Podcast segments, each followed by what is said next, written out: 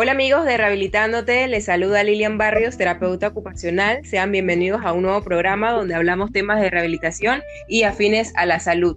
Como siempre me encuentro con mi amigo y colega Isaac Guerrero. Hola Isaac. Hola Lilian y bienvenida después de una larga media vacaciones. Como ustedes saben, Lilian se encontraba en, vamos a decir que en una ardua labor trabajando con toda la población de COVID, porque ya trabaja en un hospital y se encontraba atendiendo asuntos. Así que, welcome, Lilian. Gracias, gracias. Esto, qué bueno que de nuevo estoy aquí. Vamos a ver si seguimos retomando, aunque todavía seguimos en esta lucha de la pandemia, esperemos termine pronto.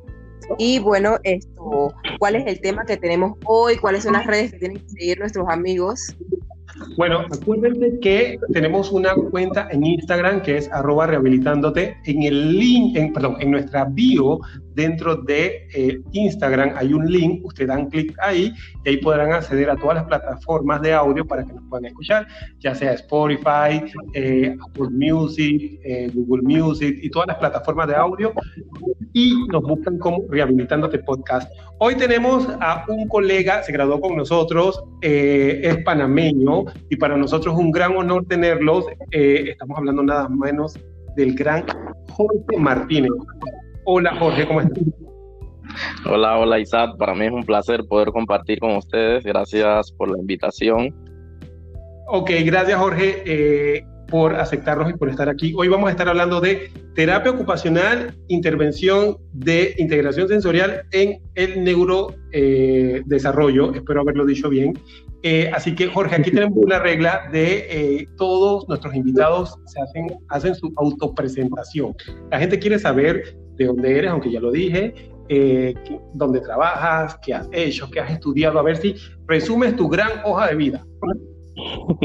ok, eh, así como dijiste, soy terapeuta ocupacional, me gradué en la primera promoción de la, de la terapia ocupacional en Panamá, eh, vivo en la provincia de Colón, formo parte de un equipo de especialistas que coordino que se llama el Centro Integral Terapéutico y del Aprendizaje ubicado en la provincia de Colón, que casualmente este mes cumplimos nueve años como clínica de estar brindando el servicio a los niños de la provincia de Colón.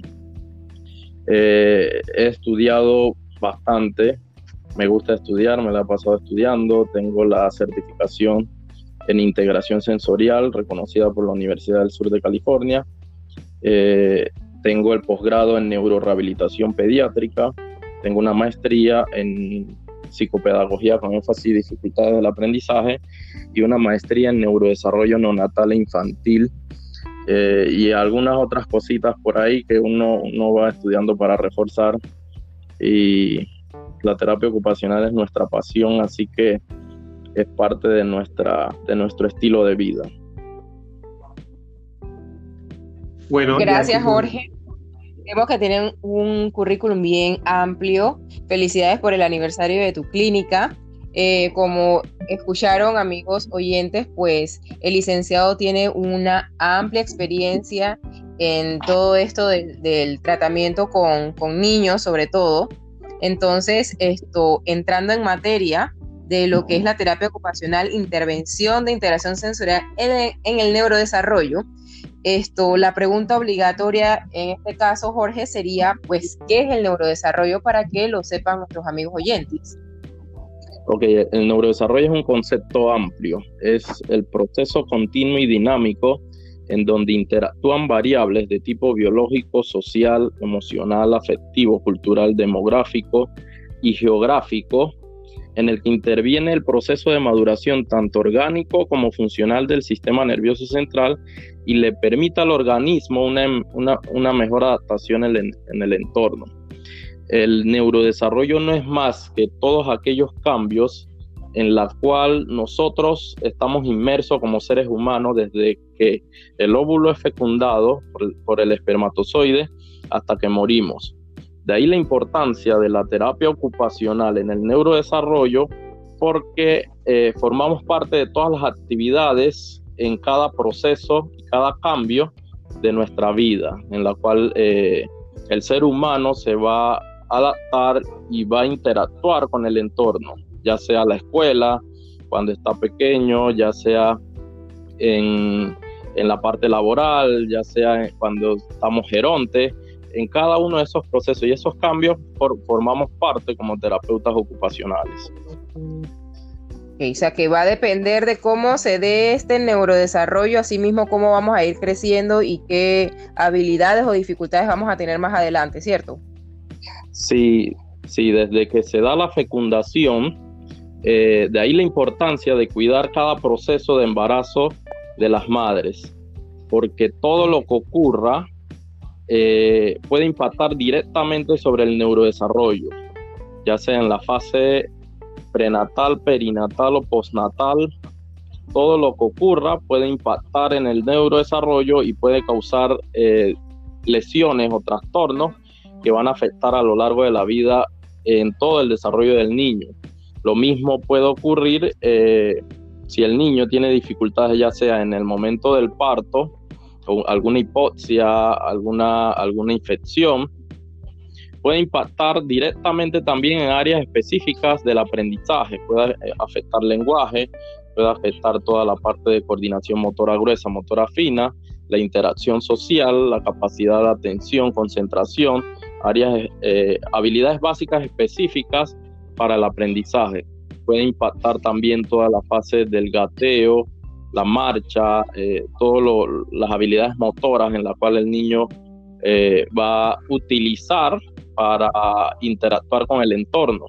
Se pueden afectar también sistemas sensoriales, que son los principales canales de comunicación de la persona con el entorno. Entonces, si se impacta el neurodesarrollo o áreas eh, necesarias para el neurodesarrollo, todo lo que puede, es como una cadena que, en la cual se va a afectar todo lo que viene en el desarrollo de los niños.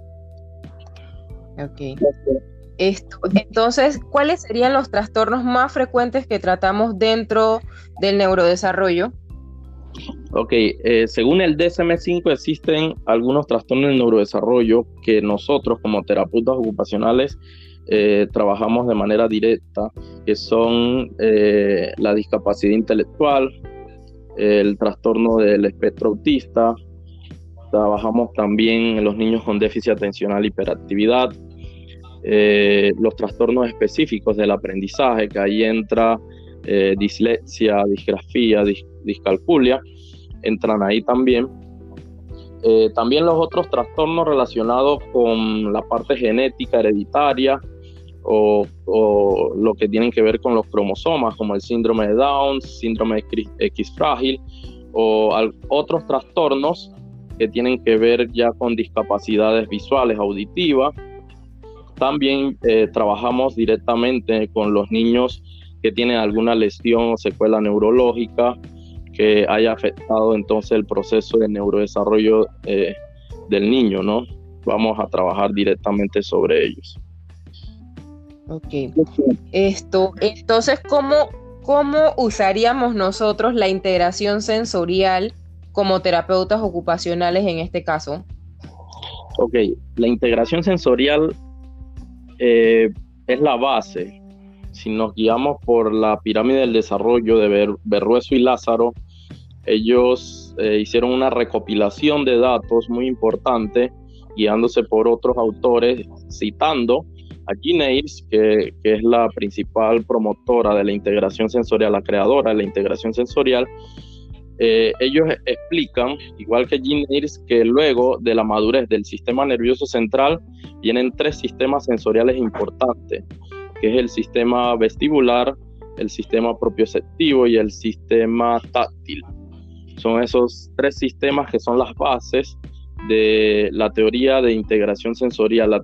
La, integración sensorial no es más que un proceso biológico en la cual nosotros procesamos la información sensorial que proviene de nuestro propio cuerpo y del medio ambiente.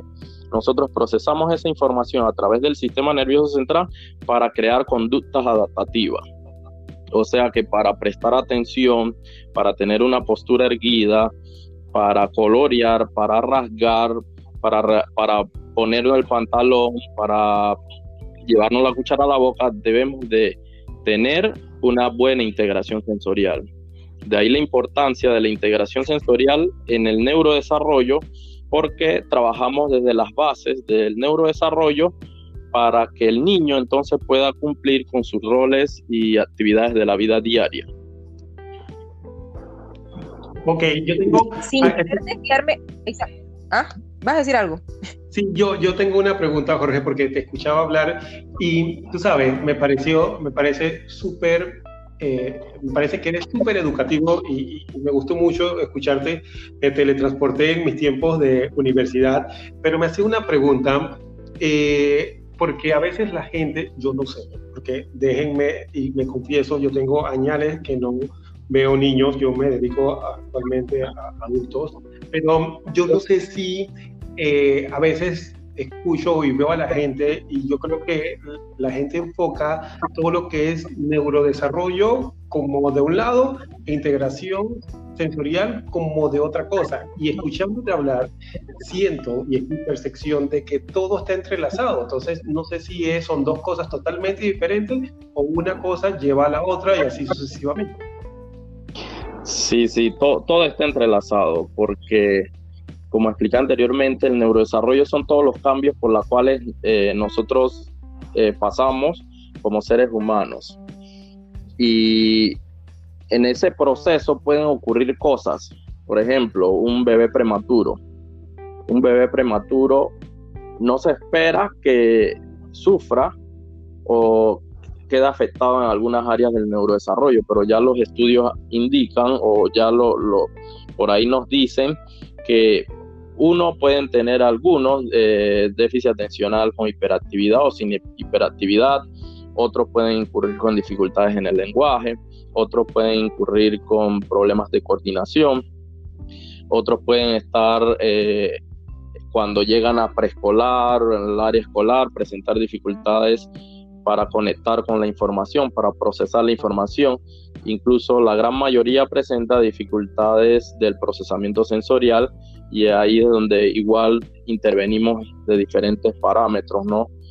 Eh, la integración sensorial no es que la vamos a utilizar con todos los niños que tengan un trastorno del neurodesarrollo.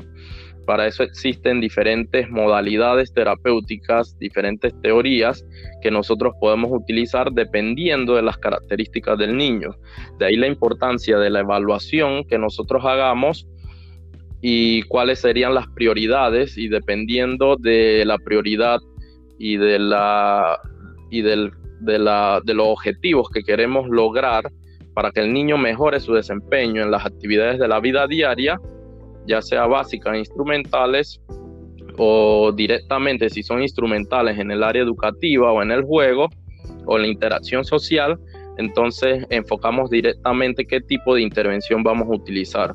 En este caso, eh, estamos hablando de la teoría de integración sensorial, que en esos niños nos ayuda muchísimo para que ellos mejoren su interacción, su, su interacción social, la capacidad de asimilar información, la capacidad de atención, concentración, todas las habilidades motoras el planeamiento motor, la coordinación, la praxis, todo eso el niño lo, lo mejora a través de la integración sensorial que nosotros realizamos actividades organizadas y planeadas para que el niño cumpla retos y entonces logramos el aprendizaje.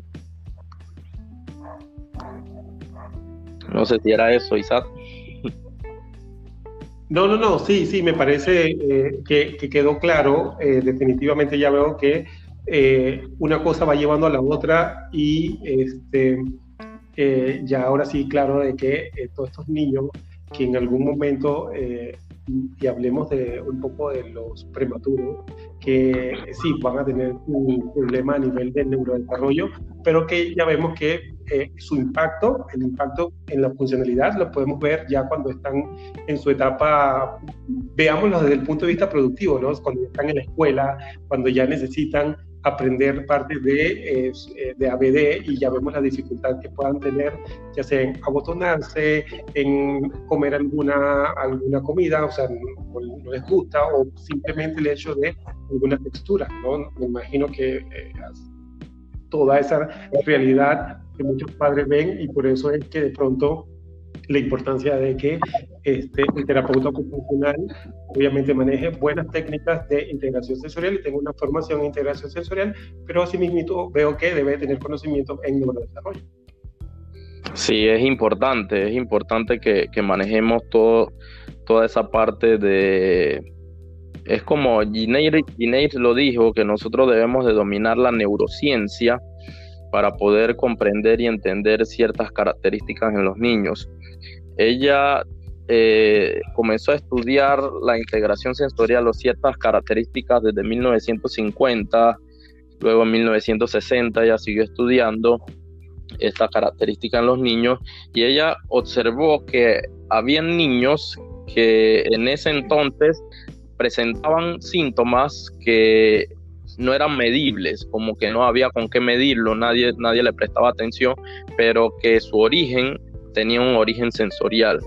Ella le llamaba como síntomas invisibles, pero impactaban directamente todo el desarrollo del niño en sus habilidades y su desempeño de la vida diaria. Y de ahí entonces ella comenzó eh, a ver más conductas y se enfocó en niños con parálisis cerebral, niños con trastornos específicos del aprendizaje y niños con autismo. La integración sensorial, eh, cuando hablamos de integración sensorial, la, dividimos en cuatro pasos importantes. Primero, el registro, que es cuando el estímulo impacta el receptor sensorial. Luego viene la modulación, que está relacionado con la intensidad y la percepción que nosotros tenemos acerca de los estímulos. Ahí es donde entran los conceptos problemáticos que vemos ahí, eh, que tiene que ver con Winnie Dunn, que ella explica la hipersensibilidad y la hiposensibilidad. Tiene que ver con la parte de modulación. Y luego viene la discriminación, que no es más que la organización e interpretación del estímulo. El estímulo ya pasa a áreas cognitivas y nosotros le damos un sentido a ese, a ese, a ese estímulo que percibimos. Y luego que pasa la discriminación, viene lo que es la integración sensorial. La integración sensorial ya pasa todo ese proceso y eh, realizamos o tenemos conducta adaptativa. A veces los estímulos no llegan hasta la integración sensorial, sino que se nos quedan en discriminación, se nos quedan en modulación o incluso se nos quedan en registro, un niño que no registra la información, entonces de ahí que no se cumple el, proceso de integración sensorial y se afecta todo el nivel de alerta del niño. Los sistemas sensoriales afectan en gran manera tanto eh, desde un punto de umbral de orientación o un umbral de evitación puede afectar la, parte de, modulación, todos los sistemas sensoriales. Un niño hipo, hipoatento, hiposensible, un niño hipersensible, dependiendo de las características, y muy poco se mantiene dentro del nivel de alerta óptimo, que es donde tenemos que estar todos para prestar atención, poder estar organizados, asimilar la información, procesar la información y poder dar una respuesta. Ahí es donde tenemos que estar todos. Todo, podemos variar en niveles de alerta dependiendo del día. Si estamos muy cansados, nuestro nivel de alerta puede estar bajo y de ahí surge de que no debemos manejar ni hacer actividades muy extremas porque si nuestro nivel de alerta está bajo, nuestra capacidad de atención y de reacción es poca. Estos niños con, que viven, incluso pueden fluctuar eh, con un nivel de alerta bajo, van a tener dificultades para atender, para concentrarse, para prestar atención y para procesar la información. Son aquellos niños que pueden quedarse sentaditos, tímidos, evitan realizar movimientos amplios, incluso se confunden con niños maltratados, abusados, eh, pueden verlo en, esa, en ese rango. Y el nivel de alerta alto, podemos ver niños eh, exacerbados, niños que evitan ser tocados, niños que también se pueden confundir con niños que han sido maltratados o violados. Eh, ahí también están niños que están a la expectativa, que se mueven mucho, es un poco variable esta parte y eso también va a afectar eh, la capacidad de atender y concentrarse y de procesar información y por ende va a afectar el aprendizaje y la realización de manera organizada de las actividades de la vida diaria. Lo que buscamos con la integración sensorial es que el niño se mantenga la mayor cantidad del tiempo dentro del nivel de alerta óptimo, que es donde debemos de estar todos para poder realizar nuestras actividades de manera organizada y tener conductas adaptativas. Bien. Es un tema bastante amplio, bastante interesante y eso me lleva, Jorge, a hacerte una pregunta sin el ánimo de desviarme del tema, pero ahora que hablaste de los cuatro pasos de la integración sensorial, sabes que siempre cuando hablamos de integración sensorial, eh, lo confundimos con integración sensorial y estimulación sensorial. No sé si esa estimulación sensorial está dentro de esos cuatro pasos, porque en la modulación, como hablaste de la hipo e hipersensibilidad, no sé si se estimula sensorialmente ahí y al final vamos a la integración sensorial. No sé si nos puedes explicar un poquito eso. Sí, es, una de Jorge, Jorge, paréntesis, eh, hablaste de la modulación y hablaste de la hipersensibilidad y la hiposensibilidad, Lilian, este, y yo siempre debatimos de eso y me acordé, así que este, ya será un tema para hablarlo más adelante, así que nada más como paréntesis. Como paréntesis. Ajá, exacto. Ok, te explico lo de estimulación sensorial. Casualmente eh, vengo escribiendo ya, bueno, ya lo tengo listo, un artículo que explica las diferencias de cada uno, incluyendo la estimulación multisensorial, que también es otro guacho, es otro, es otro Exacto. que está ahí como en la palestra. Ok, la estimulación sensorial es el proceso por el cual se impacta el receptor de un sistema sensorial. O sea que puede ser el registro. El registro. Ahí llega la, la estimulación sensorial ese estímulo se convierte como un proceso eh, químico que viaja al cerebro y da una respuesta. Se utiliza para activar, para despertar, para estimular áreas específicas del cerebro. ¿Ok? La estimulación sensorial la, la podemos dividir en dos. Unisensorial, que es donde se impacta un solo sistema sensorial que en la vida diaria es difícil, siempre impactamos varios, y el multisensorial, en donde se impacta varios sistemas sensoriales a la vez. Del concepto de multisensorialidad es donde sale el concepto Snosselen de las salas multisensoriales, que ellos eh, tratan de recrear los estímulos de la vida diaria, como oler, probar, tocar, ver, eh, dependiendo de, cómo tienen eh, acondicionada la sala.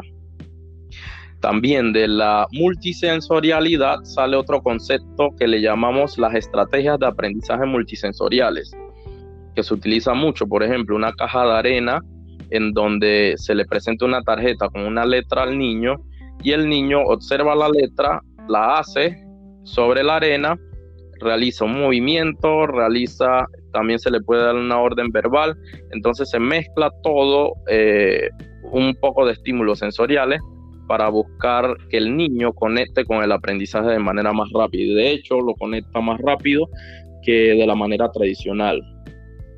Entonces, eh, y es lo que lo diferencia totalmente de la integración sensorial, porque la integración sensorial es una teoría que cumple ciertos parámetros importantes. Eh, en cambio, la estimulación sensorial eh, es como el proceso inicial del registro de la información solamente, pues. Es más o menos eso. No sé si, si, si te respondí. Sí, sí, yo creo que sí, porque entonces ya sabemos, dijiste que los cuatro pasos de la integración sensorial era el registro, modulación, discriminación e integración sensorial per se. Entonces, en la parte del registro es donde meteríamos la parte de la estimulación sensorial y multisensorial. Sí, entraría, entraría en esa parte, sí, porque si pasamos a modulación, pueden ocurrir situaciones en un niño, por ejemplo, si estamos en modulaciones donde entra la hipersensibilidad y la hiposensibilidad, que es el paso 2 de la integración sensorial. Si metemos un niño hipersensible, en una sala Snosselen con tantos estímulos que puede ocurrir, el niño se puede desorganizar totalmente. De ahí que lo que nosotros recomendamos es que ningún niño con trastorno del procesamiento sensorial debe ser atendido con estimulación sensorial ni con estimulación multisensorial si no ha sido evaluado por un especialista en integración sensorial que le dé la información a los especialistas sobre los cómo el niño se encuentra, el perfil sensorial del niño. Entonces, de ahí, dependiendo del perfil sensorial, es que podemos guiar sobre qué intervención debemos utilizar, pero no es recomendable utilizar estimulación sensorial ni estimulación multisensorial con niños con trastorno del procesamiento sensorial. Perfecto, yo creo que está bien explicado, ¿cierto, Isaac? No, no, no, yo creo que aquí estoy, aquí estoy, aquí estoy. Este, no me pareció claro y entendible. Y, como vuelvo y lo repito, este, Jorge eh, lo explica facilito, que uno lo entiende, ¿no? Jorge, este, estamos yo pensé, que yo pensé que estaba registrando la información, modulándola. Sí, estaba, estaba Puede ser, acuérdate que yo yo en tiempos de pandemia ando como lento, estoy perdido en, los tiempos y todo el enredo. Ok, esto ah, Jorge, yo creo que ya para ir finalizando, ya creo que, que has dicho todo, ¿querías decir algo? Yo tengo una última pregunta para Jorge. Estamos en tiempo de pandemia eh, todo el mundo está en su casa, los niños no están en la escuela, las mamás se están volviendo locas porque tienen a un niño que puede ser muy hiperactivo y se quiere quitar del abanico, eh, el otro que, es hipoactivo y se está durmiendo y no quiere hacer nada. ¿Qué consejo le puedes dar tú a esas mamás que están o a sus padres de familia que tienen a sus niños con algún problema, ya sea de neurodesarrollo de integración sensorial, para que practiquen en casa? Ok, por, el COVID y por la cuarentena, todos los roles ocupacionales se han afectado, tanto de los niños como de los adultos. Eh, de ahí la importancia de que realicemos actividades, eh, es importante realizar actividades lúdicas con niños que tienen hiperactividad o niños que son hiposensibles, es como organizar dependiendo de las necesidades del niño es un poquito difícil a veces dar eh, recomendaciones de actividades si no tenemos las características puntuales del niño. Pero así a grosso modo eh, podemos decir que debemos de hacer actividades de manera general todos, actividades que impacten sobre el sistema propioceptivo, como carretilla, como empujar, jalar, cargar, eh, actividades eh, psicomotoras, utilizamos también circuitos psicomotores que tengan secuencia, que tengan retos, que los niños puedan trabajar actividades psicomotoras eh, en familia. También los juegos de mesa son importantes, todas las, actividades que tienen que ver con Scrabble, ajedrez, damas, Chinese checkers, todas esas actividades que, que, promuevan la estimulación cognitiva, que mantengan al niño conectado eh, por un tiempo determinado, que evitar todo lo que es celulares, tablet, eh, todos los aparatos electrónicos, videojuegos, eh, que sea organizado, regulado, que sean con tiempo, que los niños sigan sus rutinas, los padres sigan sus rutinas y que participen todos como familia en actividades eh, lúdicas y, se aproveche. Yo digo que ahorita es un poco difícil eh, con todo lo que estamos pasando, los problemas económicos, los problemas de salud. Eh, entonces, tantas preocupaciones que muchas veces obviamos actividades que podemos realizar con nuestros niños y ahí es importante que toda la familia participe y, realice esas actividades, ¿no? Ok, eh, Jorge, eh, ya para ir concluyendo, ¿dónde te pueden encontrar si das tus redes sociales y una leve conclusión de algunas cosas que tú quieres que la gente se acuerden que es muy, o sea, sí, cosas como puntuales, tres cosas que se deben deben de recordar eh. Ok, el neurodesarrollo, el concepto de neurodesarrollo, que es un proceso continuo, dinámico, es un concepto global que tiene que ver con todos los cambios por los cuales nosotros pasamos a lo largo de nuestra vida. Es importante cuidar cada proceso, cada fase del neurodesarrollo de los niños y aprovechar los periodos en los cuales los niños tienen mayor plasticidad neuronal y puedan ser estimulados de manera oportuna y adecuada para evitar que los niños caigan en algún tipo de dificultades. Eso es importante. Eh, la integración sensorial es importante que la utilicemos dependiendo de las características del niño, como, como expliqué hace un rato, todos los niños no requieren de integración sensorial dependiendo de las características. Utilizamos diferentes estrategias, podemos utilizar psicomotricidad, podemos utilizar incluso estimulación sensorial, podemos utilizar estimulación multisensorial, podemos trabajar las habilidades visoperceptuales y una de, eh, podemos trabajar también las actividades de la vida diaria específicamente eh, y uno de, esos campos de intervención también la, integración sensorial, ¿no? Eh, es importante también que realicemos las actividades con nuestros niños, participemos en familia, que aprovechemos el tiempo, el tiempo no da tregua, todo este tiempo del COVID ha afectado a todas las familias entonces depende de nosotros de cómo tomemos este proceso como un aprendizaje o como un golpe duro para toda la, sociedad, ¿no? Depende de, cómo lo tomemos y cómo nosotros se lo representamos a los niños para que ellos también sean resilientes y salgan adelante eh, con lo que nosotros como padres, como adultos podemos brindar a nuestros niños. Perfecto. ¿Y dónde te pueden encontrar para cuando tienes tus webinar o, qué sé yo, cursos y estas cosas? Eh, redes sociales. Pueden eh, correo. buscarme en arroba cita aprendizaje.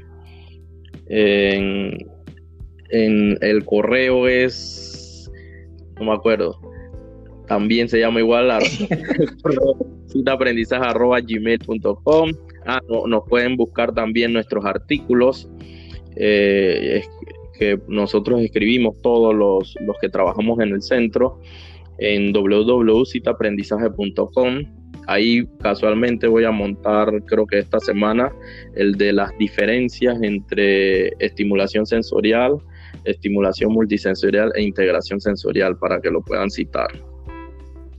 Ok. ¿Y actualmente estás trabajando en la clínica con medidas de prevención o no están abiertos? Sí, actualmente estamos trabajando eh, con estrictas medidas de prevención, eh, siguiendo la, los lineamientos del MINSA, ¿no?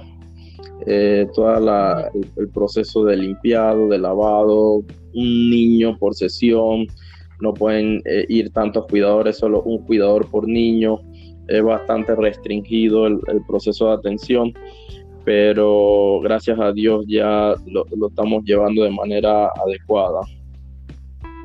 Ok, perfecto. Entonces ya saben, encuentren por el área de la clínica de Martínez Terapeuta Ocupacional, aquellos que quieran una consulta o, lo contactan en las páginas que nos acabo de mencionar. Jorge, yo quiero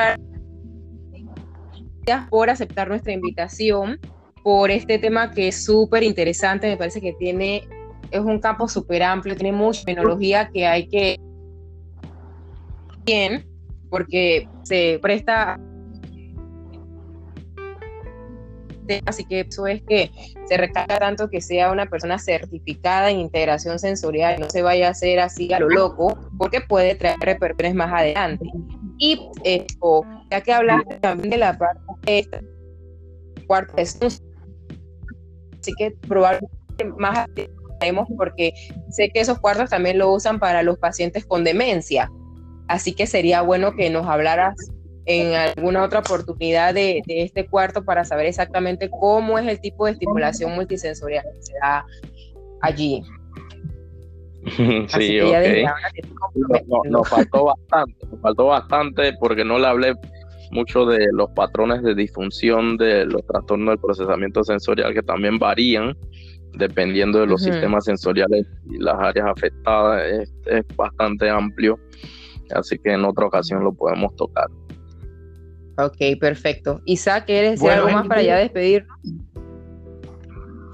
No, ya más que todo despedirnos porque ya estamos como sobre el tiempo. Recuerden que nos pueden buscar en nuestras redes sociales, arroba eh, rehabilitándote podcast en Instagram y le dan clic al link que está en nuestra bio y podrán acceder a este programa y a todos los otros programas. Gracias Jorge, felicidades por eh, los nueve años que lleva tu clínica. Eh, ha sido todo un placer, al menos contactarnos por este medio en este tiempo de pandemia. Gracias, para mí es un honor. Gracias por la invitación. Gracias, pues entonces nos vemos amigos. Igual a ti. Lilian, despide. Lilian, despide. Ya me estoy despidiendo y tú me estás cortando.